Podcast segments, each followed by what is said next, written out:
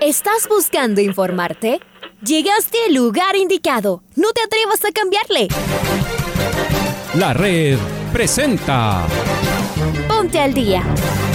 Información deportiva al instante sobre la actualidad de los equipos ecuatorianos muchos goles y el drama que tanto disfrutamos. Los albos se pusieron en ventaja con doblete de Adolfo Muñoz. La Libertadores Femenina cuenta con sus 16 equipos. Con la conducción de los periodistas de la red, Raúl el Profe Chávez y Andrés del Pichón Villamarín. Mucha información que contarles aquí en 102.1 FM. El microciclo de la selección que arranca el día de hoy. Ponte al día. La red. Bienvenidos.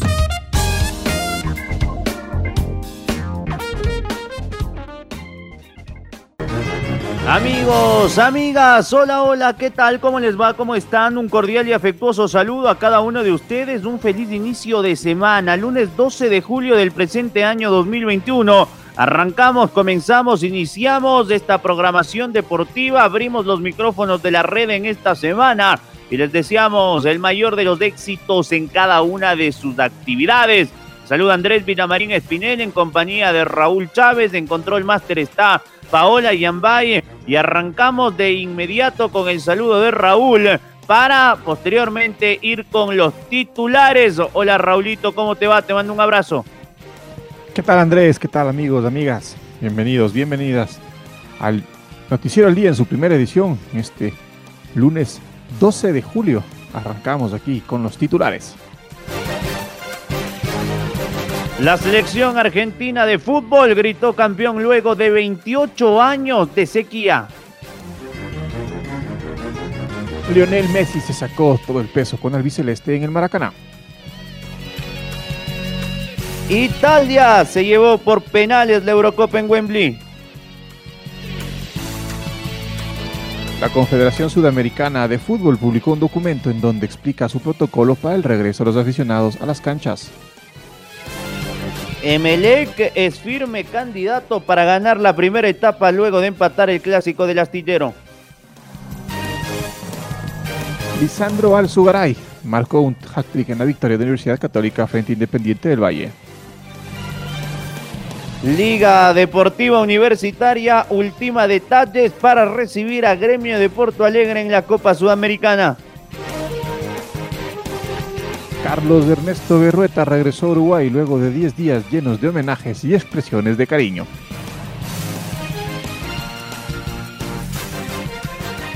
Es momento de ir a escuchar a Lionel Messi. La selección argentina de fútbol el pasado día sábado derrotó por la mínima diferencia al conjunto de Brasil en el estadio Maracaná. Un excelso pase de De Paul tras un error de cálculo de Renan Lodi le permitió a Ángel Di María quedar mano a mano con Ederson, el arquero de la selección eh, brasileña, y se la puso por encima en modo sombrerito el hombre del Paris Saint Germain. Y con ese tanto, el conjunto que dirige Lionel Scaloni se proclamó campeón luego de 28 largos años eh, llenos de frustraciones y con varias finales perdidas.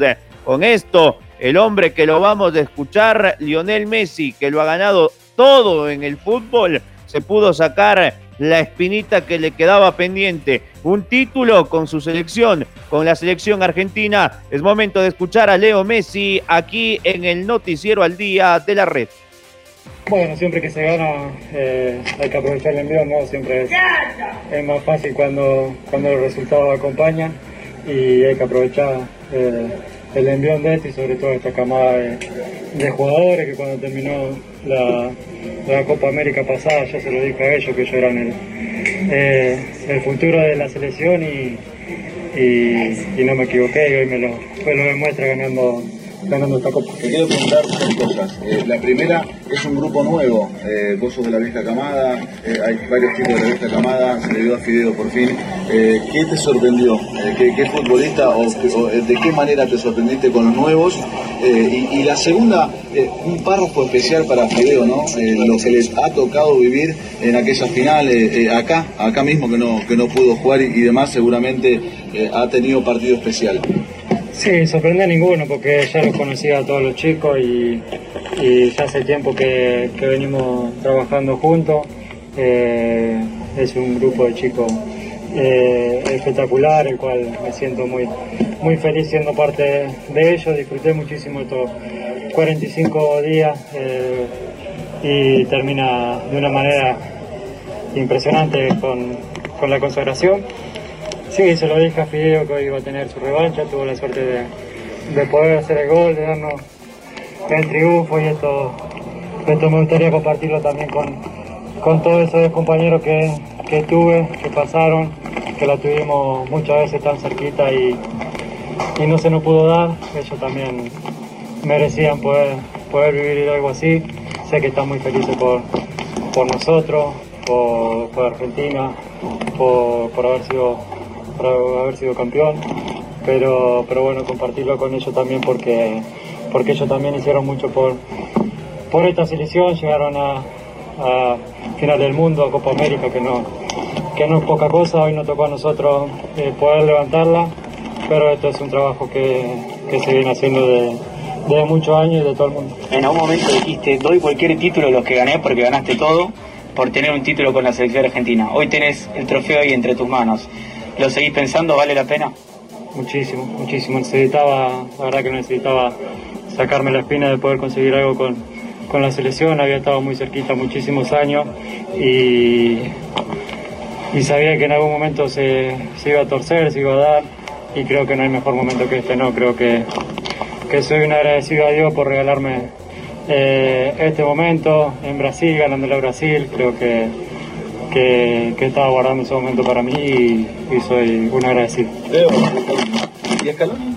Eh, porque forma parte de este recambio, donde agarró la selección en un momento eh, un tanto complicado. Eh, ¿qué, qué, qué, qué tenés para decir del entrenador? Que este es mérito de él, todo lo que, lo que, lo que hizo, lo que construyó. Hace, creo que ya son tres años, ¿no? Que arrancó su, su proceso y y siempre fue en, en, crecimiento, siempre quiso lo mejor para, para, para la selección. Eh, supo armar un grupo espectacular, un grupo ganador y creo que merece reconocimiento. Hace muchísimo tiempo que, Argentina no era campeón de América y hoy, hoy lo consigue de, la mano de él.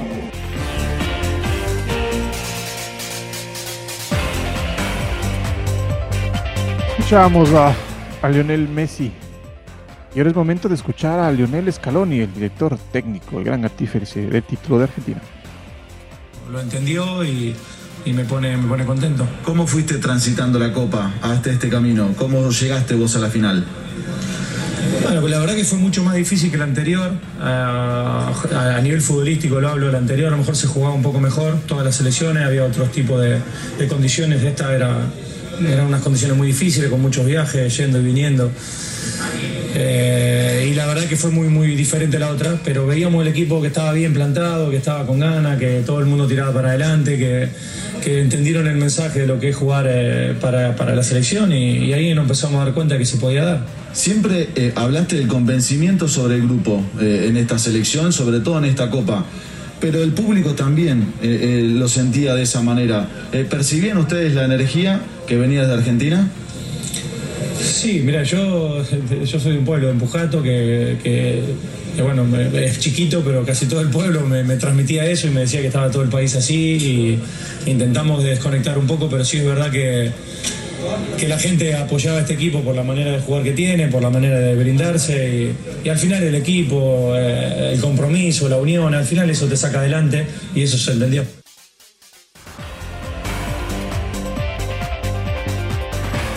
Las palabras de Lionel Scaloni, el DT que lo sacó a la Argentina campeón eh, luego de 28 años de, de, muchas frustraciones. El hombre de la noche se llevó el eh, trofeito del mejor jugador de la cancha, aunque consideramos que el mejor fue de Paul. Finalmente Ángel Di María que convirtió un gol muy similar al que le hizo a Nigeria en los Juegos Olímpicos de Beijing. Esta vez marcó en la gran final de la Copa América. Ángel Di María, sus palabras después del título.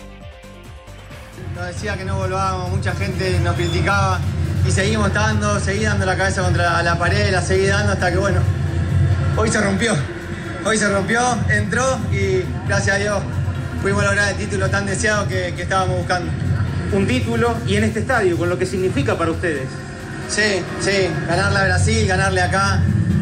La Copa era en Argentina, lo dijo Leo antes del partido. Vinimos acá y era, eh, ya estaba dicho, era así, teníamos que ganarla acá y se ganó.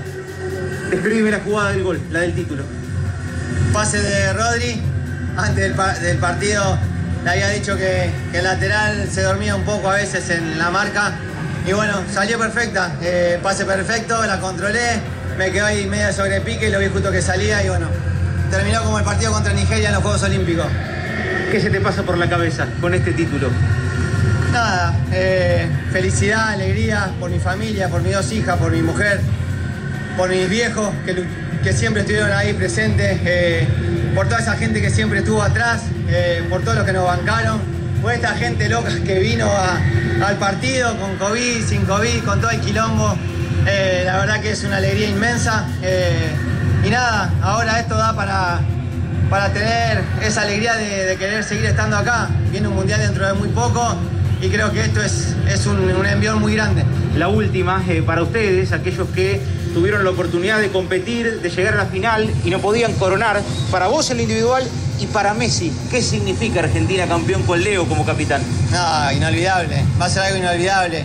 Él me decía gracias a mí, yo le decía gracias a él.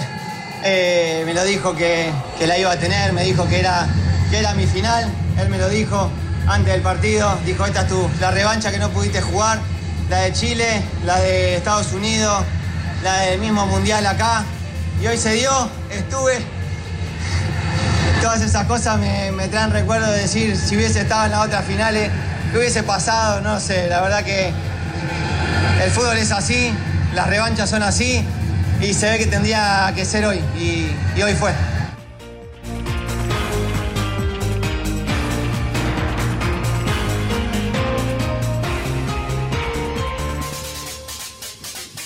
Y ahora escuchemos al técnico Titel, director técnico de la selección brasileña de fútbol, y, su, y sus reflexiones luego de la derrota.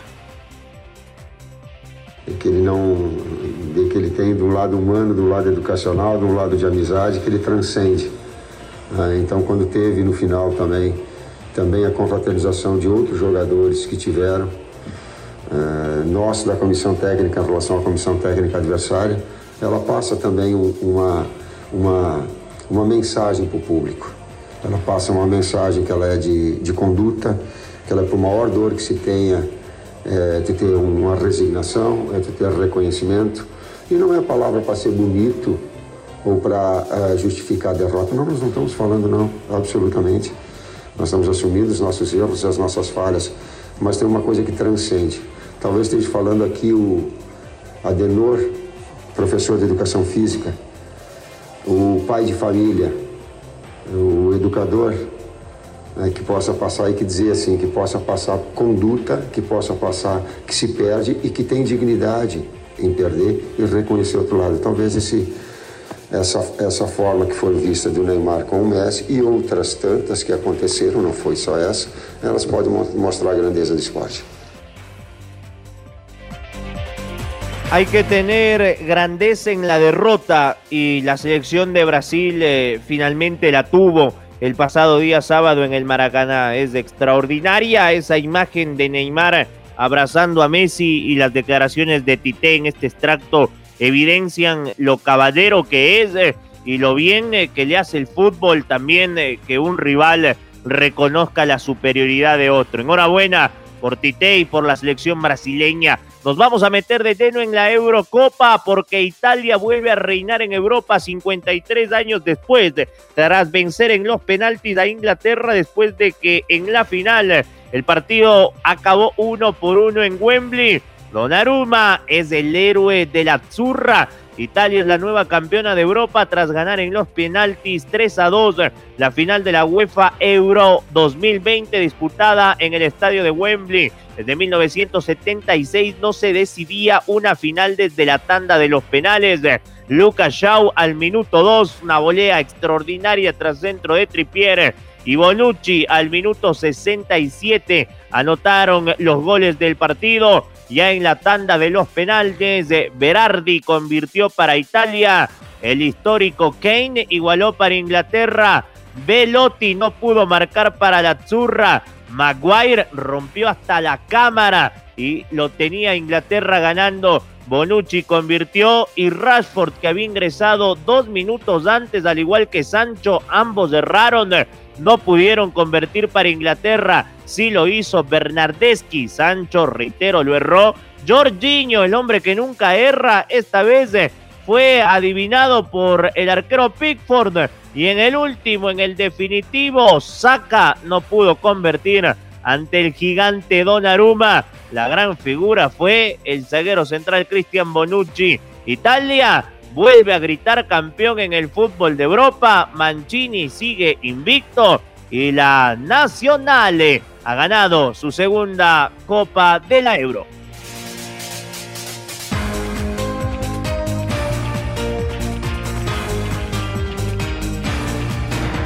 Es momento de hablar de la Conmebol porque el ente que rige el fútbol sudamericano publicó un documento en donde explica su protocolo para el regreso de los aficionados a las canchas. El ente, la Confederación Sudamericana de Fútbol, anticipó que esta normativa deberá contar con la aprobación de las autoridades sanitarias y de seguridad de cada país. El objetivo del organismo es contar con espectadores desde los octavos de final, tanto en la Copa Libertadores como en la Copa Sudamericana. Estamos con nuestro compañero Marco Fuentes, nos va a ampliar la información. Marco, buen día, ¿cómo estás? ¿Qué tal Andrés, eh, Raúl, amigos amigas? Un saludo a todos ustedes a través eh, de la red. En efecto, la Conmebol emitió el eh, día de ayer un comunicado con una serie de recomendaciones para la vuelta al público a los escenarios en Sudamérica. Este protocolo busca organizar el retorno de los hinchas a las tribunas en medio de un marco seguro, considerando el contexto actual acerca de la pandemia por coronavirus. Esta medida finalmente estará supeditada a las decisiones que se tomen en conjunto con las autoridades sanitarias en cada país eh, de la región. El objetivo de la Conmebol es que los simpatizantes puedan regresar a los escenarios a partir de los octavos de final, tanto en la Copa Libertadores como en la Copa Sudamericana, recordando que estas instancias para nosotros acá en Ecuador y en general iniciarán el próximo día martes. En su comunicado, Conmebol señaló lo siguiente. La Confederación Sudamericana de Fútbol pone a conocimiento el protocolo de recomendaciones para la vuelta del público a los estadios en los partidos de la Conmebol Libertadores y Conmebol Sudamericana 2021 a partir de los octavos de final. El mismo establece una serie de recomendaciones, las cuales deberán ser discutidas con las autoridades sanitarias de cada país para su aplicación y o modificación. Esto sostuvo el ente que rige el fútbol sudamericano. Además, el eh, protocolo enfatiza que la vuelta del público a los escenarios tendrá que ser previamente autorizada por cada Ministerio de Salud y la autoridad eh, pertinente de cada país, esto pensando en la posibilidad de que se jueguen los partidos de Libertadores y Sudamericana con eh, hinchas en cada uno de los escenarios. En el caso de los países que permitan el acceso de la hinchada a sus estadios, también se considera una serie de recomendaciones a seguir por ejemplo, no podrán ingresar a las canchas quienes tengan síntomas de COVID-19 o quienes hayan sido contacto estrecho de una persona que resultó positiva. También se recomienda la habilitación para quienes hayan completado el calendario de vacunación contra el coronavirus y quienes presenten una prueba PCR negativa. Finalmente, este protocolo desaconseja el ingreso a los escenarios a menores de 18 años, mujeres embarazadas y personas con enfermedades de base apuntando a que el uso de mascarillas seguirá siendo obligatorio durante todo el desarrollo de los encuentros. Esto es lo que les podemos informar a esta hora, amigos y amigas. Eh, les invitamos a que continúen en sintonía de la red. Un abrazo grande. Muy bien, eh, Marquito, abrazo grande para ti. Nos metemos de lleno en Liga Pro porque retornó el fútbol ecuatoriano. Hubo clásico del astillero y el MLEG y Barcelona igualaron en el Banco Pichincha uno por uno. El bombito es el más opcionado para ganar la etapa. Y está el Chaca del otro lado que nos amplía la información. Carlos Edwin, ¿cómo te va? Saludos cordiales, afición deportiva del país. El club Sport Emelec es el más firme candidato para ganar la etapa luego de empatar ante el Barcelona. Barcelona y Emelec empataron 1-1 el sábado 10 de julio del 2021 en el Estadio Monumental Banco Pichincha, en el partido pendiente del Campeonato Ecuatoriano de Fútbol de la Liga Pro. Emelec se puso adelante en el marcador con gol de Sebastián Rodríguez de penal y Carlos Garcés empató para los toreros. Con este resultado, Emelec necesita nada más que un punto en el último choque que tendrá que enfrentarse ante el Manta para ser el ganador de la etapa. Continuamos compañeros con más en el Noticiero al Día.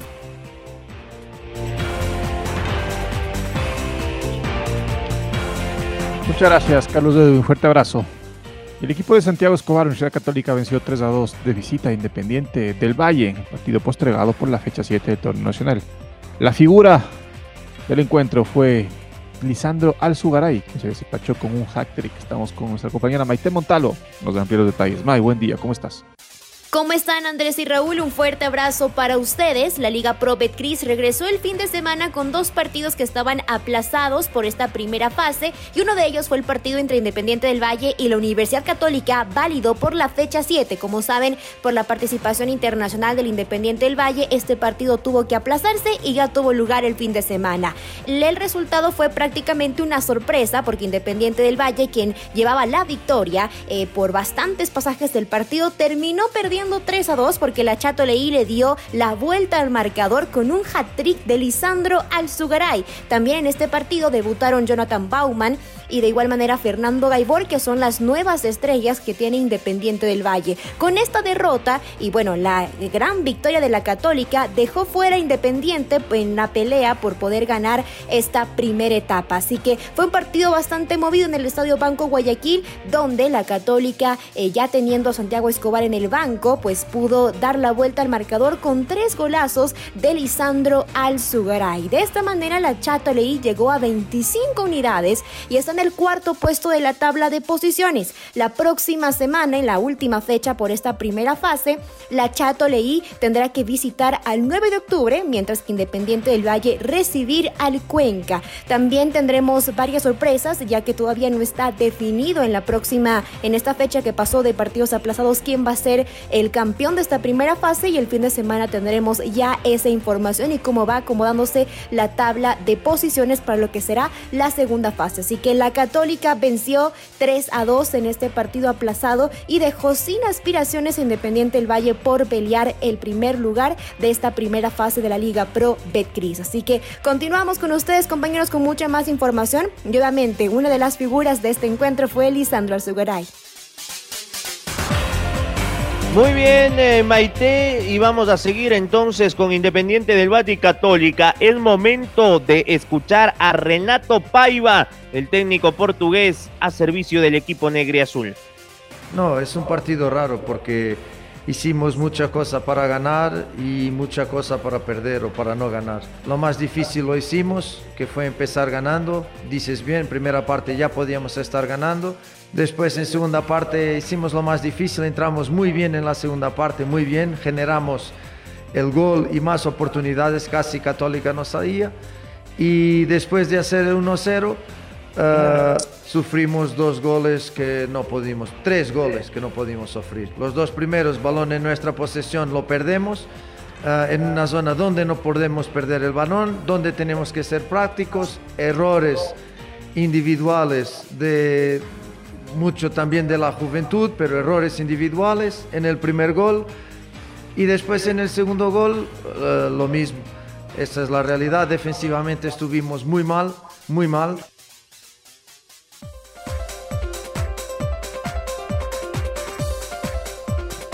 Autocrítico, muy autocrítico el técnico Renato Paiva. Ahora es momento de escuchar al técnico Universidad Católica, al colombiano Santiago Escobar. Era muy importante hoy sumar tres puntos y darle continuidad a, esas últimas dos victorias que habíamos tenido antes de, parar. Una victoria contra Orense en condición de visitante, después con Barcelona en el Atahualpa y, ganar hoy en este estadio frente, en mi concepto, al equipo que mejor desarrolla eh, una idea futbolística en este país un equipo que internacionalmente ha demostrado en los últimos años qué es lo que quiere, hacia dónde va, cuáles son sus directrices, cuál es, su modelo de juego. Entonces, este triunfo, Julio, para nosotros es demasiado importante porque veníamos sin ritmo, sin competencia y, fue durísimo, fue durísimo Ahí estaba Sachi Escobar. Vamos con Liga Deportiva Universitaria que la tarde y noche de ayer realizó su práctica de fútbol pensando en lo que significará el partido de mañana a las 17 con 15 frente a Gremio de Porto Alegre. El equipo que se estrenará ya como entrenador técnico de Pablo Marini ultima detalles y ya maneja un posible 11 titular.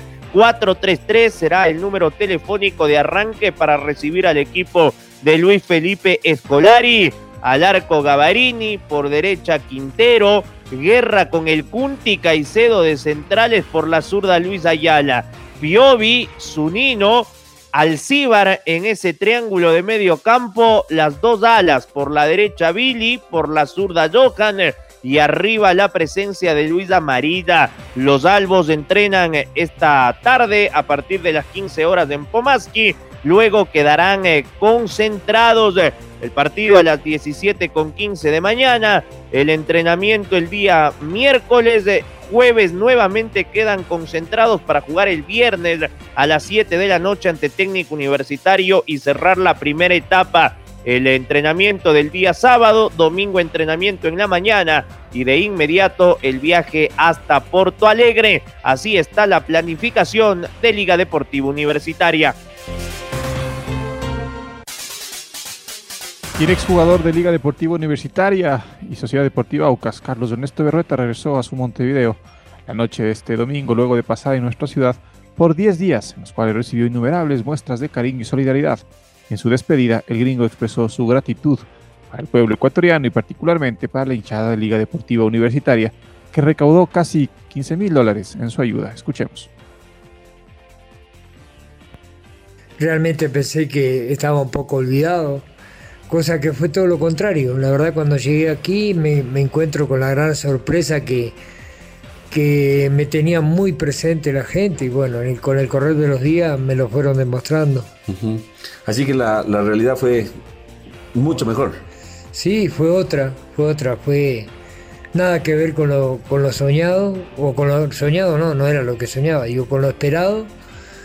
Y la verdad que me llevé una sorpresa inmensa ver cómo todo el día la gente se acercaba en grandes masas, porque esa fue la realidad. Cada evento que tuvimos, no es que venía dos o tres personas, diez o veinte. primer día, por ejemplo, en el, en el estadio cuando las firmas calculamos que unas 300 o 400 personas. Y eso fue marcando lo, este, lo que se venía más adelante. Bueno, la próxima venida va a ser este, por trámite propio. Voy a venir a disfrutar más de los amigos, a pasear, porque realmente no fue tanto un paseo, había un compromiso con muchas cosas, y este, pero voy a querer, no digo que sea el año que viene, ni en dos, ni en tres, pero antes de irme a la tumba voy a volver al Ecuador, eso lo prometo, y voy a dar una demostración que progresé gracias al pueblo uruguayo, a mis amigos, y voy a venir, sí. Al pueblo ecuatoriano. Al pueblo ecuatoriano, y regresar aquí por las mías, como se dice, por las mías, a disfrutar de la evolución que he tenido como con la ayuda de todos mis compañeros. Buen viaje y seguramente un pronto retorno a este crack que nos eh, maravilló con su fútbol vistiendo la camiseta de Aucas y de Liga Deportiva Universitaria con la cuarta estrella en 1990. Presentamos el gol del recuerdo. El gol del recuerdo.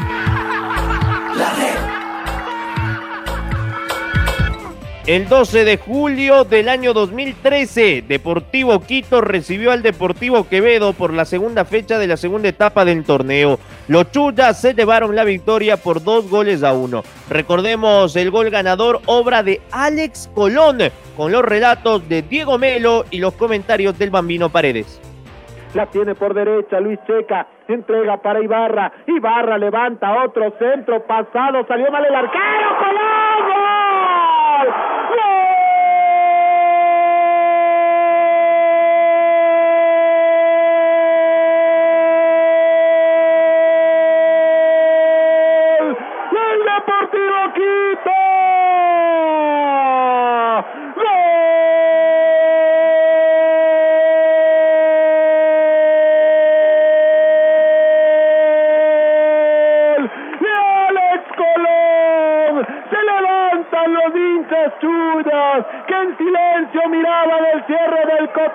Nerviosos. Y es que de manera increíble empataba el partido de Quito que había superado al Deportivo Quevedo. Y pues bueno, quien fue figura del equipo visitante esta vez se equivocó, salió mal Camacho y llegó, este sí, el hombre no programado, todos perseguían a Nieto, todos perseguían a Congo y solito apareció el zurdo, este número 10 de la academia para de cabeza mandarla adentro, es la segunda del cotejo, otra vez los dos corazones empujando a este equipo, otra vez los dos corazones activados al principio para sufrir y después para aguantar la alegría que generan los muchachos de la cancha.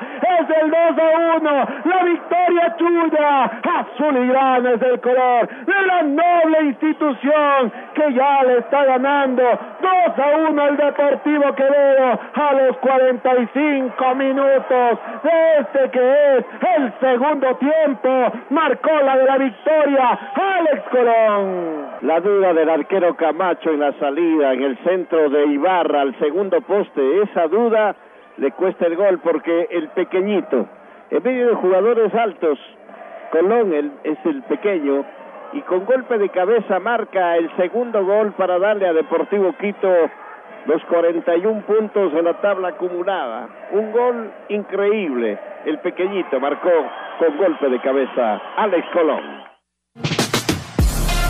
Ahora ya estás al día junto a nosotros. La red presentó Ponte al día. Informativo completo sobre la actualidad del fútbol que más nos gusta, en donde estés y a la hora que tú quieras.